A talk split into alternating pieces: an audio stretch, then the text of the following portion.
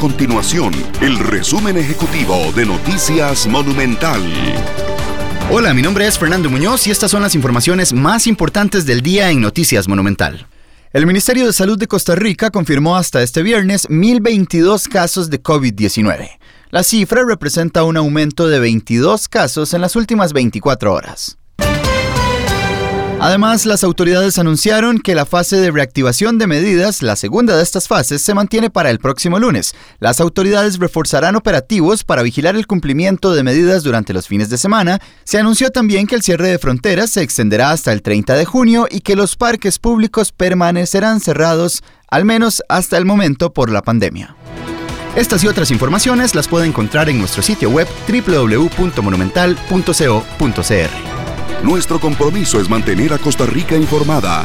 Esto fue el resumen ejecutivo de Noticias Monumental.